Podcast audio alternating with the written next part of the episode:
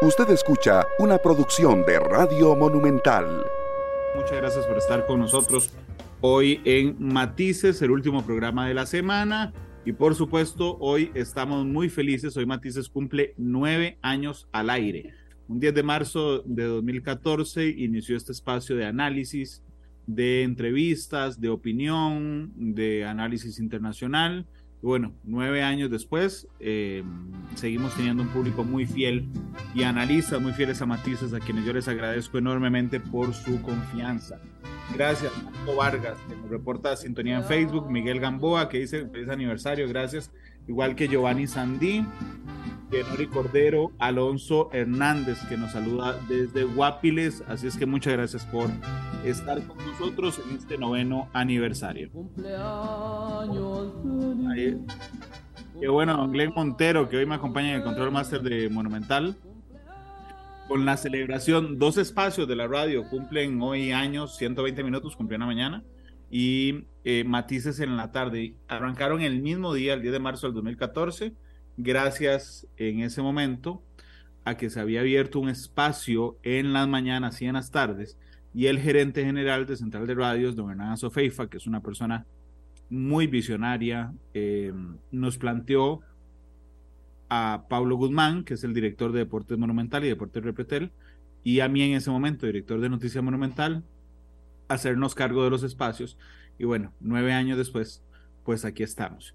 Y hoy realmente me siento muy feliz de compartir el espacio con dos buenos amigos de GTI, porque el 15 de marzo, la otra semana, es el temido cierre fiscal. Así es que habilitamos el programa de hoy también para que ustedes hagan sus preguntas. Si usted quiere eh, hacer, plantear alguna duda, lo puede hacer. Saludos a, vamos a ver, a Giovanni Delgado, feliz aniversario, a Carmen Navarro, eh, a Gustavo Alberto Sánchez en Nicoya, a Belisario Gómez que dice, ¿qué noticiero más malo? No sé a cuál noticiero se refiere, pero el desconocimiento refleja su mala intención. Y Aurora Sánchez que dice, felicidades a usted al equipo. También saludos a Quique, que desde la Angelina en Cartago me mandó un saludo hoy. Gracias Quique, gracias a Pame, la hija de Quique. Eh, gracias a don Luis Adrián Salazar, el exministro, que se suma también a esta felicitación. Muchas gracias también a don Francisco Gamboa, que esta mañana nos eh, felicitó. Gracias a todos por estar aquí. Eh, Jimmy Alvarado, mm, Pedro Cerdas, don Álvaro Retana, el gerente general de GTI. Don Álvaro, ¿cómo le va? Bienvenido a Matices, ¿qué tal? Bueno, primero, feliz cumpleaños, porque nueve años no es fácil y menos en un programa este, donde hay tanta competencia en los medios y hay que tener mucha calidad para tener una posición como la suya entre los primeros lugares de audición nacional. Muchas gracias, don Álvaro, muy amable. Igual, don Juan Diego Vargas, que es nuestro invitado hoy de GTI también. Juan Diego, ¿cómo estás? Bienvenido a Matices, ¿qué tal? Muchas gracias, Randall, un gusto saludarlo. Don Juan Diego es el gerente financiero de GTI, don Juan Diego, adelante.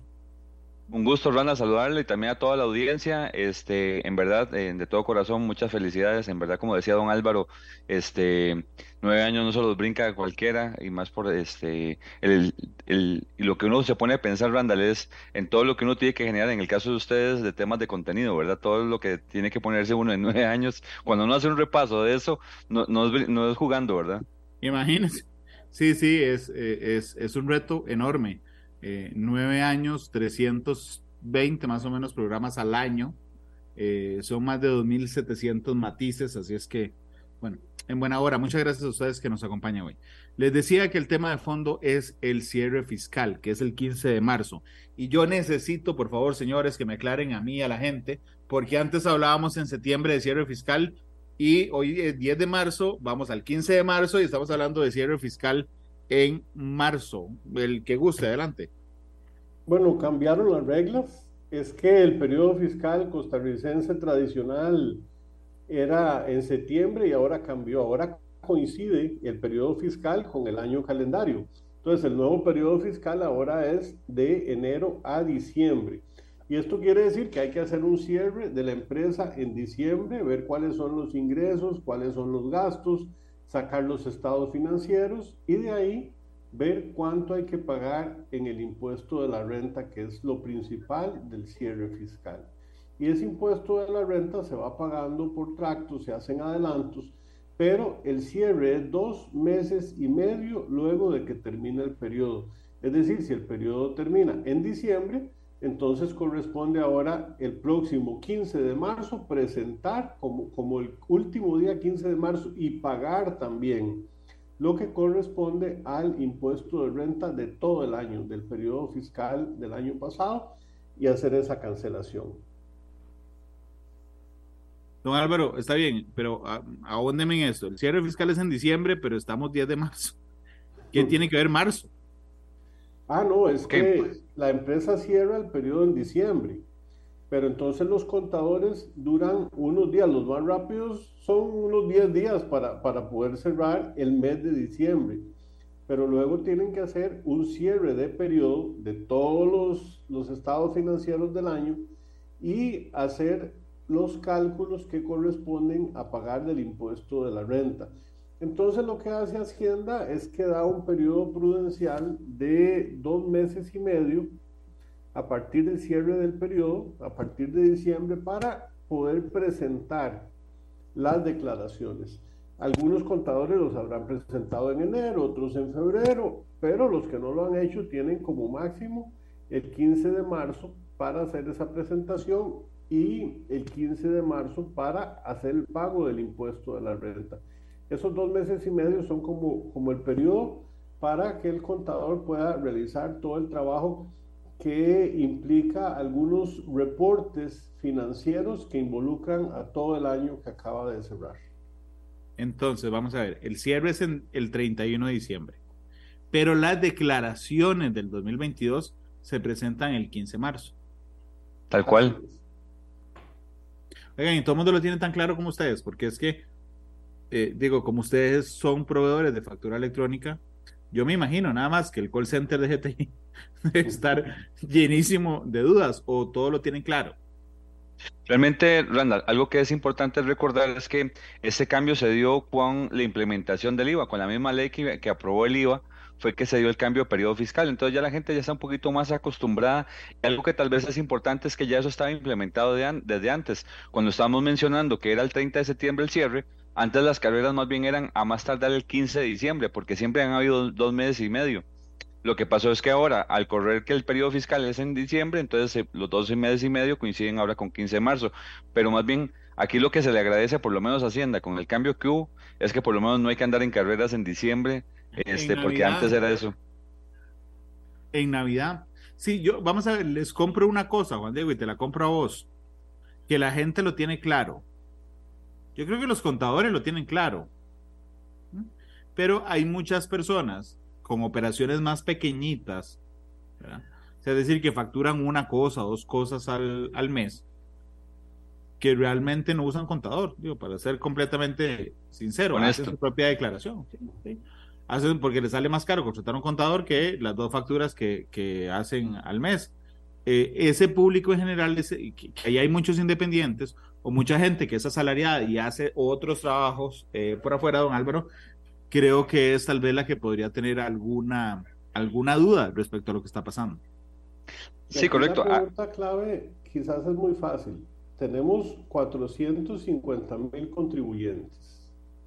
Y aquí el problema, este, y, y que nos lo aclare Juan Diego, que él es contador precisamente, ¿cuántos de ellos tienen que presentar ese cierre fiscal, es decir, cuántos de ellos tienen que pagar impuestos de renta y presentar la declaración, porque aquí hay una cosa muy importante, aunque la renta sea cero, siempre hay que presentar la declaración, ¿cierto, Juan Diego? Así es, los mismos 450 mil tienen que presentarlo. Y lo importante de esto, Randall, como vos lo decías, con esos, eh, la gente que tiene poquita facturación y que tal vez este, eh, se animan a presentar sus propios impuestos para no tener que pagar un contador. Lo importante de esto es, de, si, me meto en algo que no conozco, tengo que conocerlo y al fin y al cabo también el tema es que al igual como tenemos que vivir todos los años con el tema del, IVA, mes a mes, al igual pues la, renta es un requisito y que toca también conocerlo.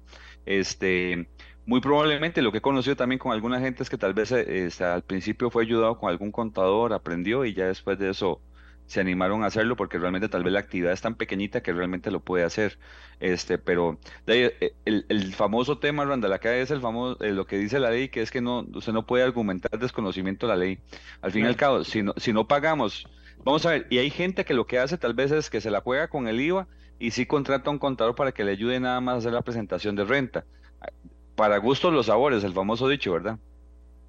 Sí, dicho sea de paso, eh, yo, y gracias a la gente que nos está mandando sus felicitaciones, eh, a Longino Soto, a Alicia Jiménez, a Victoria Eugenia Hernández, muchas gracias. Si tienen dudas respecto a esto, pueden empezar a enviarlas. Lo pueden hacer por el Facebook de Noticia Monumental, donde eh, estamos transmitiendo. Lo pueden hacer en mi Twitter, que es Randall Rivera V, si tienen alguna pregunta. Porque lo cierto es que el límite no es el día que se presenta, porque uno lo puede presentar hoy si quiere. El límite de presentación es el 15 de marzo. Ahora sí, señores, que hay que presentar el 15 de marzo. Es interesante porque son varias cosas, ¿verdad? O sea, en renta sí estamos hablando que es la declaración y pago el impuesto, pero también... Eh, hay, que, hay, que, declarar renta, hay que hacer la declaración y es el límite para pagarla. Correcto. Ok. Lo único que converge o el mismo día sucede también que, como mensualmente pasa todos los meses, IVA, los que no tienen que presentar, digamos, la declaración de renta porque tienen alquileres, tienen lo que es la declaración mensual de rentas de capital inmobiliario e inmobiliario, que eso es de alquileres. Y bueno, ya los que tienen una empresita y hacen retenciones también tienen lo que es la declaración de la retención en la fuente. Ok, vamos a ver. Esas son las, típicas declaraciones de, los 15 de cada mes. Ok, el, el 15 solidario que coincide también ese 15 de marzo. ¿El impuesto solidario? Para el fortalecimiento de los programas de, vivienda. Es una declaración que se llama la D179. hay que tener plata en, en marzo. ok. Ok, usted va en marzo y dice, esta fue mi estos fueron mis ingresos en todo el 2022 y este fue mis gastos justificados y reconocidos en 2022. Entonces mi ganancia, mi renta, es esta. Y sobre eso yo pago un impuesto. Entonces, ¿qué pasa? Porque hay muchos casos en donde yo no tengo plata para pagar el 15. Porque de porque, porque no hay, a veces no hay plata. Entonces, no hay plata para pagar el 15. ¿Qué hago? No presento nada, presento y lo pago después. ¿Qué hago? Sí, hay que presentar la declaración porque si no ya se ganó 231.100 colones de multa. Ok. E, es decir, es casi obligatorio presentar la declaración. Y el resto, si no tiene dinero, entonces el problema es que le van a ir cobrando intereses moratorios por cada día que pasa. Entonces, este, hay casos donde el consejo es mejor presentarse a las oficinas del Ministerio de Hacienda y buscar un arreglo de pago para tratar de no estar moroso con la administración. Claro, entiendo, don Álvaro, y, y entiendo que es lo deseable también. Juan Diego, pero si yo no tengo plata para pagar, porque pasé muy mal diciembre, tuve que agarrar la plata que tenía guardado para renta, lo que, lo que fuera. La presento y me la juego con la plata ahí a ver cómo hago, pero la presento, necesariamente la presento. Sí, este, como mencionaba don Álvaro, el tema es, y aquí la claridad que tienen que tener todos los que nos están escuchando en este momento es, si no la presento, me gano una multa de medio salario base, que son los 231.100 colones que estábamos hablando. Entonces, lo más importante es presentarla. Ahora, si no tiene plata, como dijo don Álvaro, y vamos a poner un, ejemplo práctico rápidamente, Randall. Por ejemplo, digamos que el impuesto a pagar es de 500 colones. Por 500 mil colones, tributación lo que me cobra es un 1% mensual de interés. ¿Qué significa esto? Que si no lo puedo pagar ahora en marzo, sino que lo pago, digamos, el 15 de abril, que pasó un mes exacto, son 5 mil colones lo que tendría que pagar de eh, multa. Ahora, eh, por un tema de, apalancarse y financiarse, si eso le permite, pues realmente tampoco la tasa de interés es tan prohibitiva como para que uno no pueda este, esperarse un poquito y pagar después. El tema es que presentarla no se puede quedar sin presentar, es lo más importante, a menos de que quiera pagar esa multa. Sí, bueno, no creo que nadie quiera pagar la multa. Este, ok, ¿qué gastos? Eh, o sea, yo digo, bueno, yo ejerzo esta labor.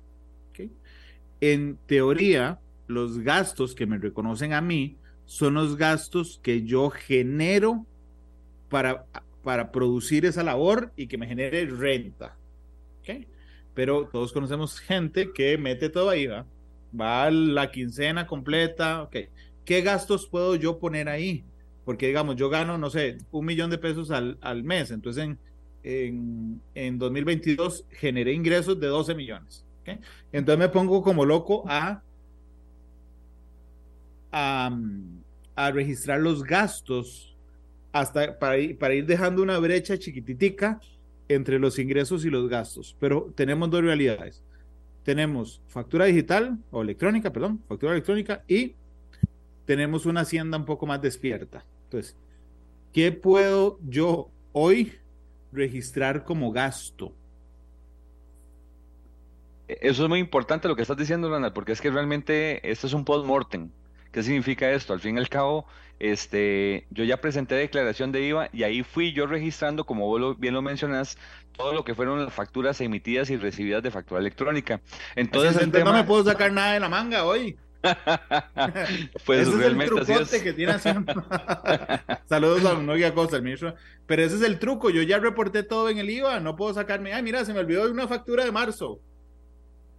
Existe, existen algunos casos donde, por ejemplo, deberían de tenerlos, pero en el caso, por ejemplo, de tal vez algún impuesto municipal, algún gasto de esos que no emiten factura electrónica, existe la posibilidad que tal vez lo puedes meter porque realmente, digamos, tal vez no lo metiste en la, en la declaración del IVA, pero realmente en este momento, como estamos mencionando, son pocos los gastos que puedo meter que este, ya no hayan sido reportados en el IVA. Y aquí entonces la recomendación más importante a la gente es, como lo decía Randall, por ejemplo, si los ingresos me dan a mí la suma de los ingresos en el IVA, dice que fueron 12 millones, yo no puedo venir en renta y decir que fueron 10.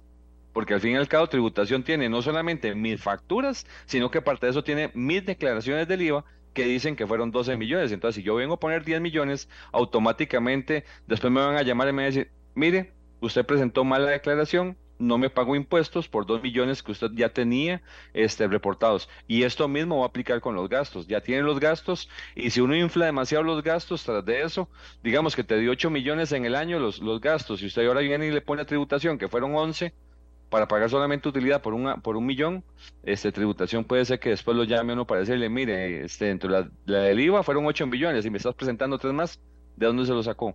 Muéstreme de cuáles son.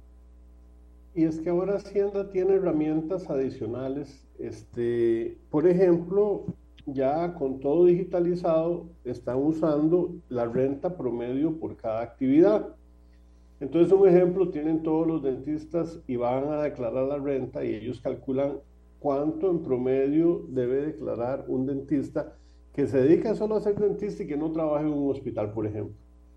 Este, y entonces ahí con estas herramientas estadísticas lo que está haciendo Hacienda es cogiendo los casos que son atípicos, cuando alguien está declarando menos de la media y esto para todas las actividades. Pero además hay cosas que muchos de los contribuyentes no hacen y ahí lo importante de usar al contador.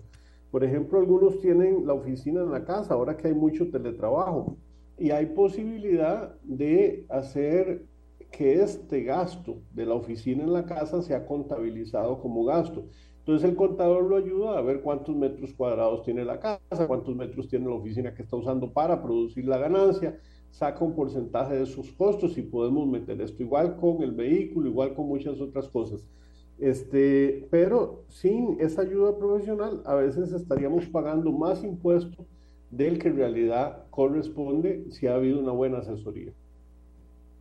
Sí, y además, eh, digo, la pregunta siguiente era si Hacienda tenía lógica. Y cuando dice tenía lógica es que yo diga, yo soy comunicador, todos los años facturo 12 millones y gasto 12 millones. Entonces la pregunta más lógica es, entonces ¿para qué trabajas si, si no le queda nada de, este, de renta? O sea, no le queda nada de ganancias. Es como muy lógico decir, yo gasto esto, el último colón hasta el que hasta el que gano. Ojo, antes de que alguien me brinque a decir, solo a usted le sobra, a mí no me sobra, no me sobra nada, pero aquí estoy hablando de gastos para producir trabajo, no de ir al súper. Entonces, si a usted no le queda ni para ir al súper, trabajando todo el día como independiente, ni para pagar la luz, ni para absoluta, ni el agua, ni nada, ni mil pesos, entonces decían, entonces, ¿para qué, ¿para qué realiza esa labor? ¿Esa inteligencia, esa lógica, ese sentido común existe ahora? Correcto, es lo que está diciendo don Álvaro, que, lo que manejan ahora, Randall, es este, los márgenes de ganancia que deberían dejar o el margen de utilidad. Entonces, por ejemplo, si un dentista tiene que tener un 15% y alguien me presentó una utilidad de un 2% o nada, a esos son los que eh, inmediatamente tributación dice, suave un momento, yo ya hice un estudio, es un 15%. Todos estos que están por debajo de esa media, automáticamente se, eh, se ganaron una llamadita, nada más venga acá y muéstreme un toque su declaración porque no, no me empata con el margen de ganancia que debería tener. Y han iniciado con un estudio ya en algunas grandes empresas, porque lo que ha notado tributación es que hay empresas que tienen varios años precisamente de no declarar ganancias. Entonces hay que tomar en cuenta que tributación puede hacer un estudio cuatro años para atrás y si encuentra anomalías va a cobrar esos impuestos de la renta pendientes de los cuatro años, pero además va a cobrar multas y sanciones por aquellas declaraciones que se presentaron mal. Entonces el cuidado que hay que tener es muy grande porque para ellos está siendo muy fácil con todo digitalizado ver la lista de empresas que precisamente no han declarado ingresos y no han pagado renta en los últimos años. Porque antes yo me acuerdo en diciembre, antes, hace años, 20 años, 25 años, todo el mundo corriendo, consiguiendo facturas para arriba y para abajo, este, y pidiéndole a todo el mundo. Eso pasaba. Este, Carlos Granados dice, en la página de Hacienda hace falta información eficaz para guiar a las personas que deseen aprender a realizar sus trámites. Hay casos en los que la cantidad que se factura no es tan relevante como para pagar un contador. Yo opino eso y lo entiendo. Y también comparto que para los que no somos especialistas en esto, eh, digo, la primera vez cuando uno se matricula en el ATU y, y si no quiere comprar eh, factura GTI y usar de Hacienda, es es más o menos calcular que un transbordador aterrice en Marte. O sea, realmente es una complicación enorme. Ustedes lo hacen todos los días, ustedes. Eh, para ustedes seguramente es muy fácil, pero incluso, ¿cómo se llama el, la clave que hay que cambiar cada dos años? La llave criptográfica. Imagina, o sea, ni siquiera le ponen pin de acceso, sino tras eso le ponen un nombre horrible. Llave criptográfica, como, como si no fuera difícil para que suene más difícil yo sí creo que, que, el proceso para ustedes no, por supuesto, pero para los mortales normales, Juan Diego, sí es, sí es muy complicado. Sí, porque otra cosa que estás mencionando, Randall, por ejemplo, con el caso de la llave criptográfica, es que no lo haces todos los días, es que si tuvieras que hacerlo todos los días, lo tiene que aprender a fuerza, pero cuando usted lo practica una vez cada dos años, y ya después, cuando vuelve a, hacer, y aquí viene también otra cosa que es importante, ¿verdad? Y es que cada profesional, de, háblele de su ramo, de, si ustedes, si en ese caso, este, uno es contador, pues de, háblele de contabilidad y uno lo pero, por ejemplo, no le va a hablar de medicina, o un médico como tal no le va a estar hablando de, de estar pendiente, digamos, de qué es lo que hace con Hacienda, al fin y al cabo, el facturador o este, la llave criptográfica y todo eso, es un mal que tiene que cumplir, pero no es algo que sea como que eh, trascendental para su función. Claro, a mí sí me hace, sí me hace gracia, don Álvaro, que le ponga incluso llave criptográfica. Es como, pensemos el nombre más feo y más difícil que le podamos poner, pongámosle llave criptográfica, en lugar de poner el pin de acceso, eh, autenticador, no sé, algo, algo así, don Álvaro. Eso habla de lo difícil del proceso. Viera que recibimos casi 7000 llamadas cada mes que nos preguntan precisamente por la llave criptográfica, porque se les vence la llave criptográfica y, no saben cómo cambiarla. Entonces los llevamos de la mano, les ayudamos a cambiar la, la llave y son 7000 llamadas por mes en que hay que ayudarlos paso a paso a cambiar ese tipo de cosas. Sí, y es un archivo. Es un archivo que descargar los archivos, exacto, entrar a, la TV, descargar unos archivos, pasarlos al sistema, subirlos, pero a la gente se le complica. A mí la primera vez que me se le venció la llave criptográfica, yo sacaba el llavero y no encontraba nada por ningún lado. Este, Gravy Rojas dice, ¿ah?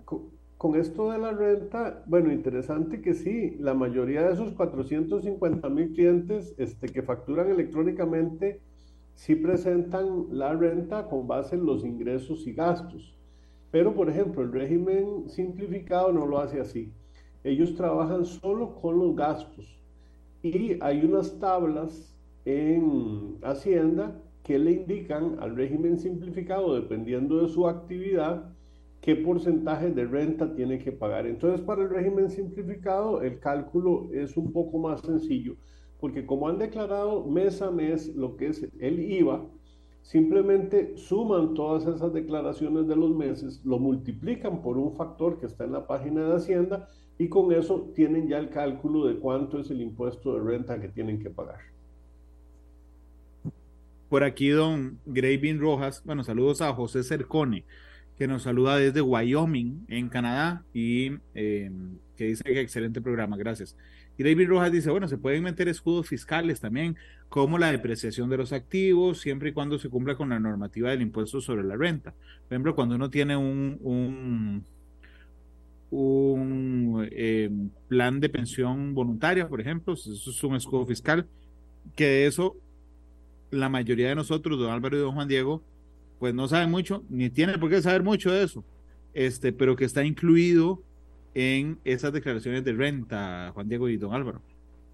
Correcto. Y como mencionaba, por ejemplo, en el caso de la depreciación, si nosotros tenemos un carrito que compramos y tenemos la factura como tal, podemos entonces aplicar la depreciación o al igual comprar una computadora, también la podemos ir depreciando, que al fin y al cabo este, lo que nos permite es, yo hice el gasto cuando lo compré, pero sin embargo como puedo irlo deduciendo poquito a poco, al fin y al cabo me sirve porque es un gasto que ya no, que yo ya lo realicé en hace, hace tiempo, pero que le puedo, lo puedo ir aplicando poquito a poco porque al hablarse de activo, lo importante que estamos hablando es que es algo que voy a seguir usando, no es que lo gasté sino que más bien lo tengo para uso.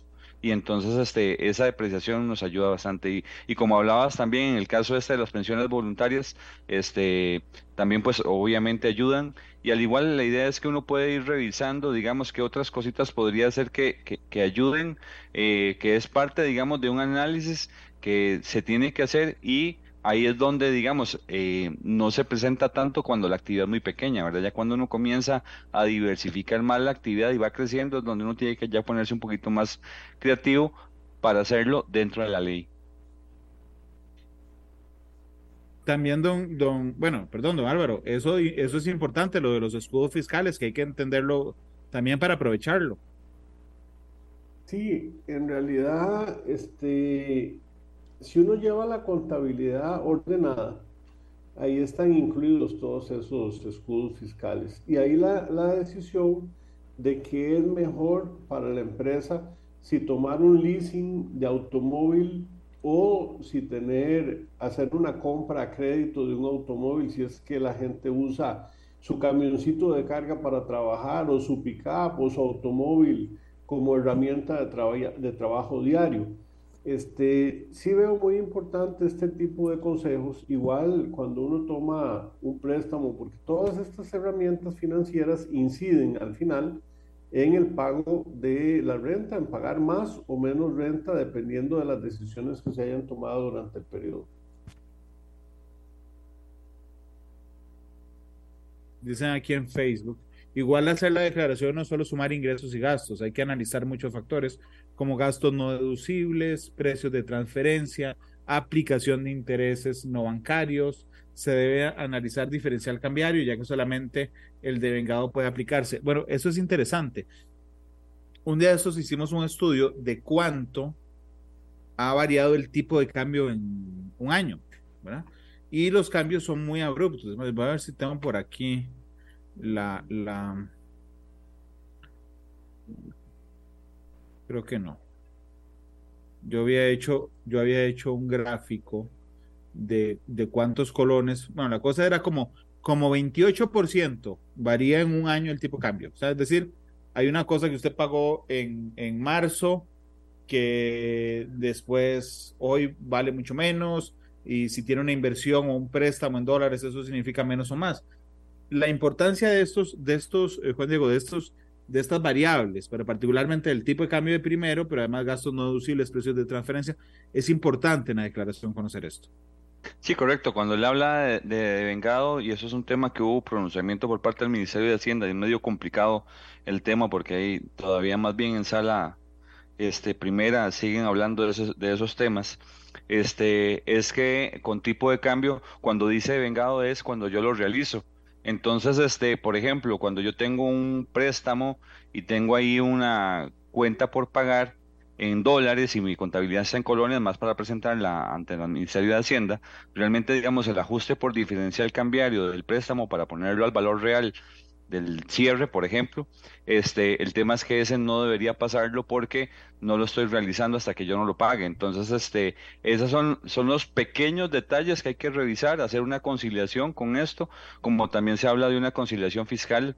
Eh, hay temas todavía más enredados, como por ejemplo también el tema de las vacaciones que realmente solo debería pasar por gasto las vacaciones que son en la empresa, solo los que fueron realmente disfrutados, lo que está por pagar a los empleados por vacaciones debería quedar en una conciliación fiscal y no pasarlo por, por gasto en ese momento. Entonces, eh, con eso digamos que es, es enredado. Ya con lo que tiene que ver con los gastos no deducibles, algo que es muy importante, que debemos recordar es lo que vos estabas mencionando, Randall, y va por ahí el tema, es los gastos Deducibles son todos aquellos que me permiten o que son específicamente para generar mi actividad. Entonces, ahora vos mencionabas que hay gente que le gusta meter todo. Entonces, por ejemplo, si yo soy un profesional independiente, un ingeniero y tengo que darle mantenimiento a mi carro porque yo me traslado a diferentes proyectos, el carro sí entra, digamos, los gastos del carro sí entran en esto. Pero hay gente que, por ejemplo, la, la comida que compra para su casa, este, toda la quiere pasar y resulta ser que esos gastos son de la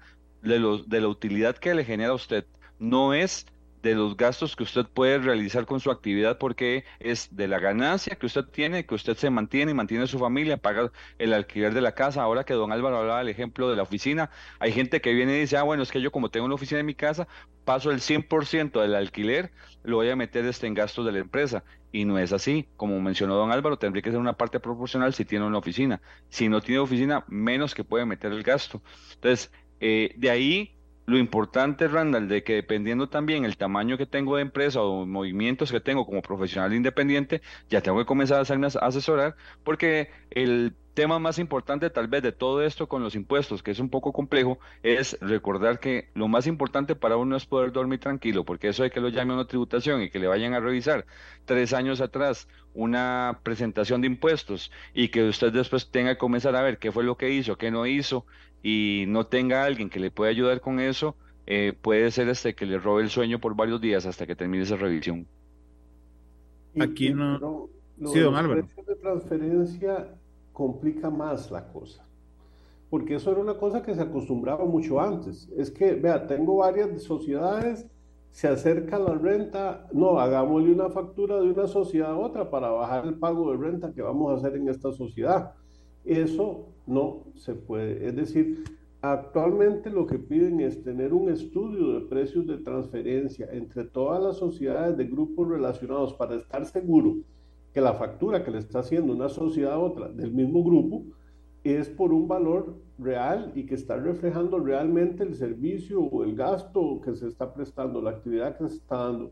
Y no es que uno pueda hacer como hacía la gente antes, este, varias sociedades, no, esta la tengo aquí, pero es que a partir de tanto monto pago tanta tasa, entonces ve, hágame una, una factura y ya reduzco lo que tengo que pagar Hacienda. Entonces hay que tener mucho cuidado porque la costumbre de las personas costarricenses de antes, de hace unos años, 10 años atrás, por ejemplo, para tratar de pagar menos renta, ahora no pueden hacerse. Y entonces hay que tener mucho cuidado porque si, lo, si hay que pagar multas y sanciones por algo que se trata de hacer malo, el monto puede hacer que la empresa quiebre, porque son montos muy altos.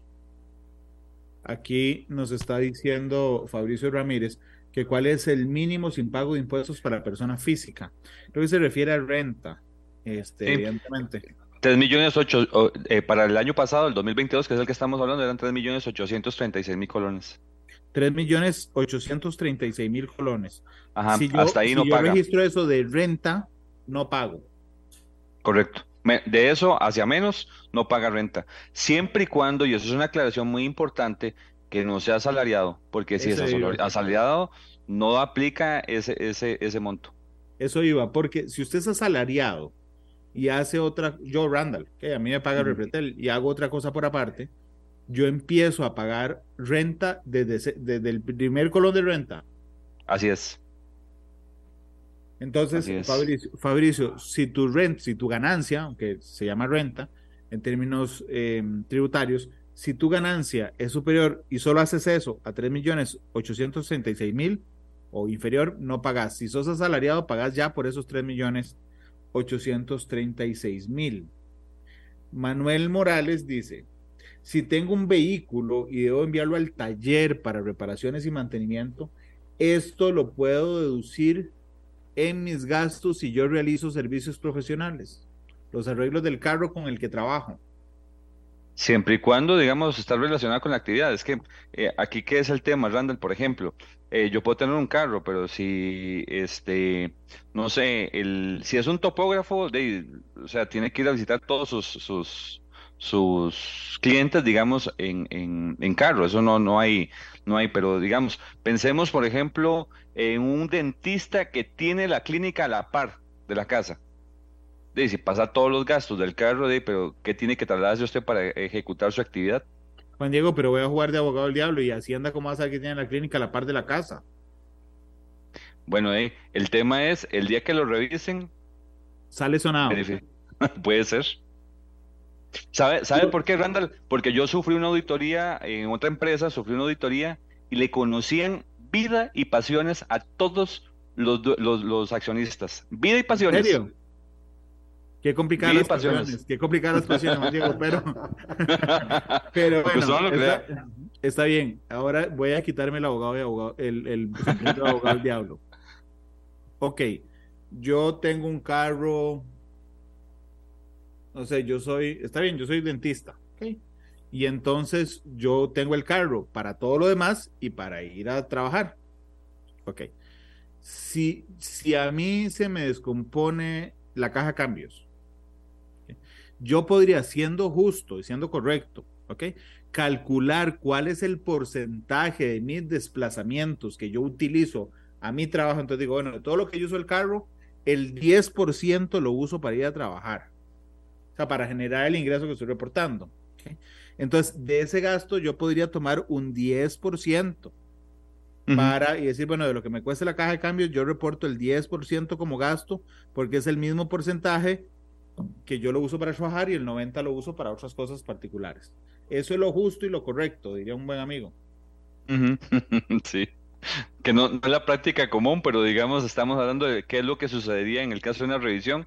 Si usted tiene ese cálculo y lo tiene bien definido, eh, tributación no le, va, no, le, no le daría tanto aspaviento en el tema, pero sabemos que esa no es la realidad. ¿Cuál es la realidad? Que meten todo el arreglo. Sí.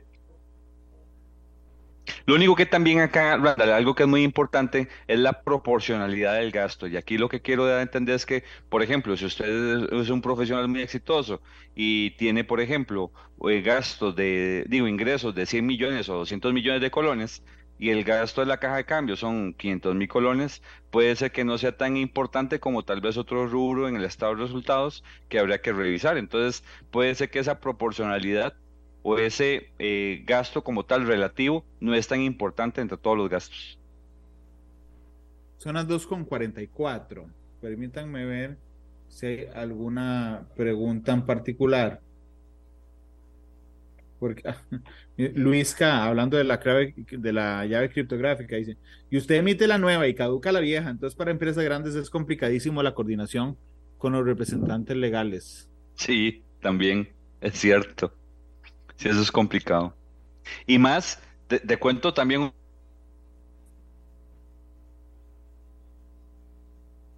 Eh, Juan Diego, yo no sé, vamos a ver, no sé si soy yo el que no te escucho, no sé, no se oye, ¿verdad, don Álvaro? Yo dije, no, señor.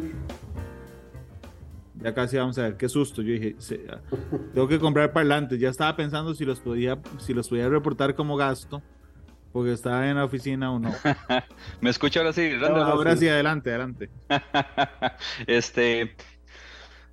¿Qué les iba a decir? ¿Qué era, ¿Cuál era el, Ah, lo de la, llave, criptográfica. De la llave. Que con, los, los, representantes es todavía más complicado y tras de eso hubo el mes pasado, creo que fue el, ante, sí, el, el, mes de febrero. En el mes de febrero hubo un problema y entonces Hacienda nos mandó a todos de que había que renovar la llave criptográfica.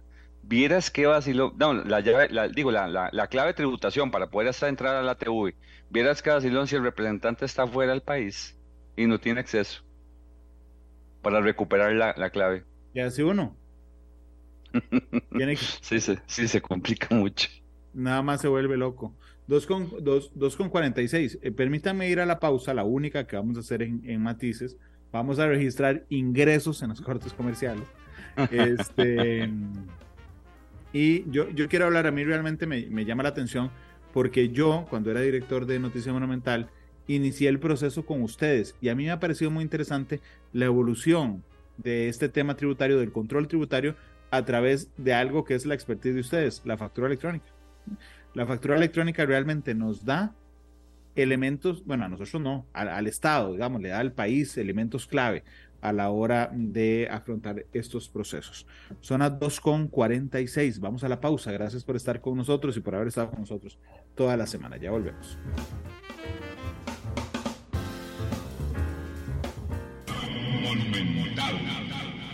La radio de Costa Rica, 2.51.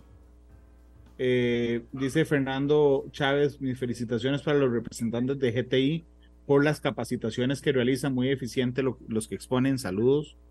Y Alicia Jiménez dice, por favor, dígame, si yo estoy, si yo estoy en un emprendimiento y debo tributar, no sé si entiendo todo eso y realizado y, y dónde tengo que ir para que me ayuden.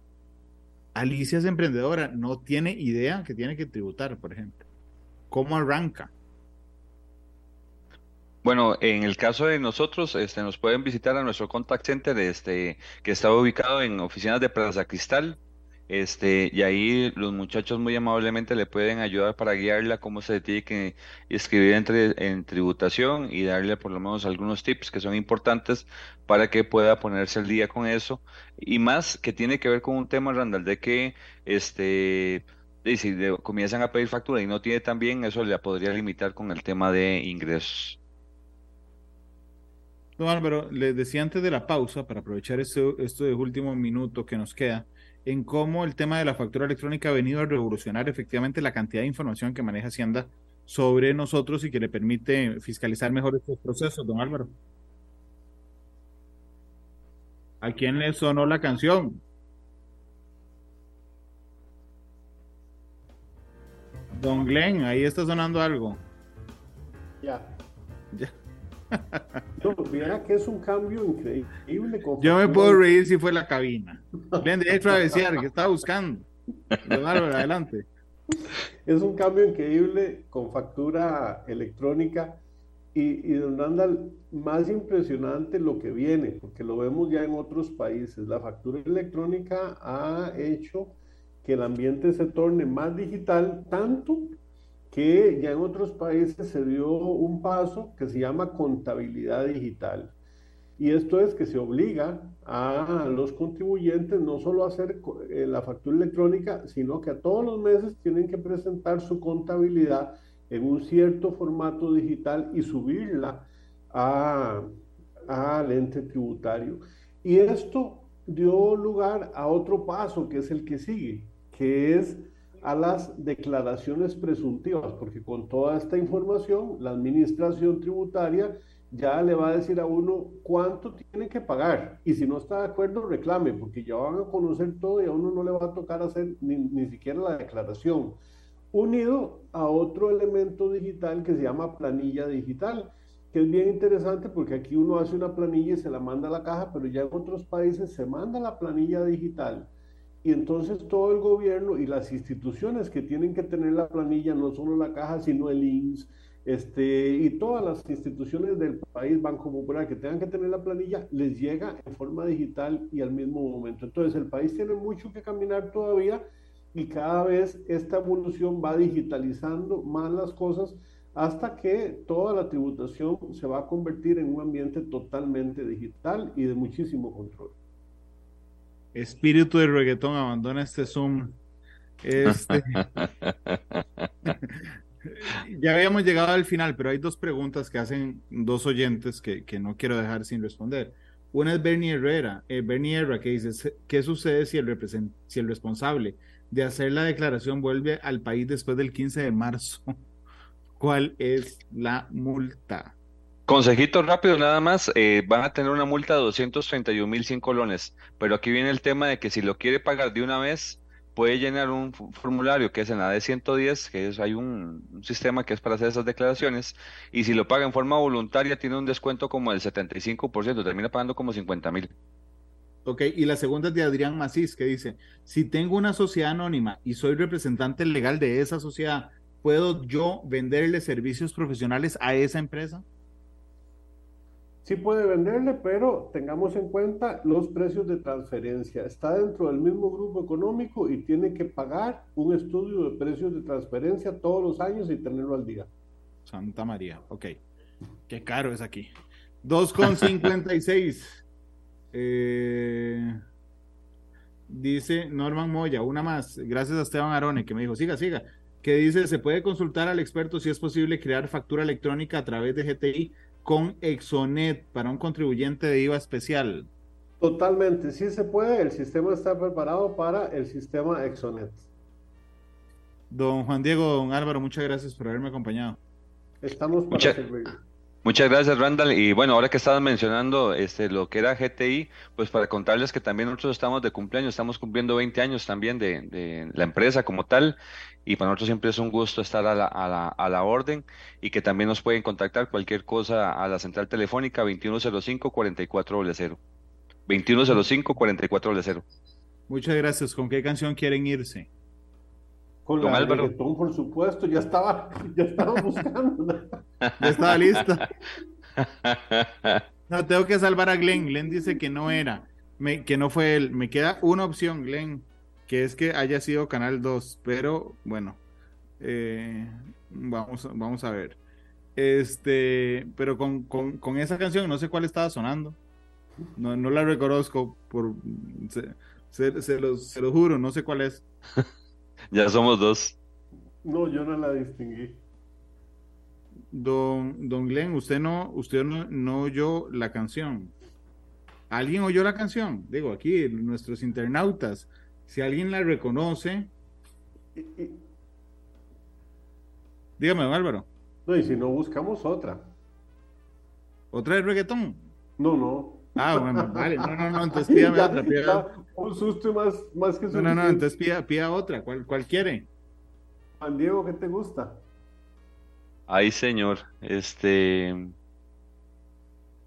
No, no, no se me ocurre ninguna en Para este empezar momento. el viernes en la tarde, tal vez esa canción Despacito de Luis Fonsi estaría bien. Está bien. Reggaetón, pero suavecito. ¿Será Luis Fonsi entonces, don Glenn Montero, que está ahí? Ese es Despacito de Luis Fonsi. 2,58. Gracias por habernos acompañado nueve años ya en Matices. Empezamos la cuenta para los 10. Ojalá, eh, si Dios nos presta la vida, que logremos cumplir los 10 años. El 10 de marzo de 2024. Hasta luego. Este programa fue una producción de Radio Monumental.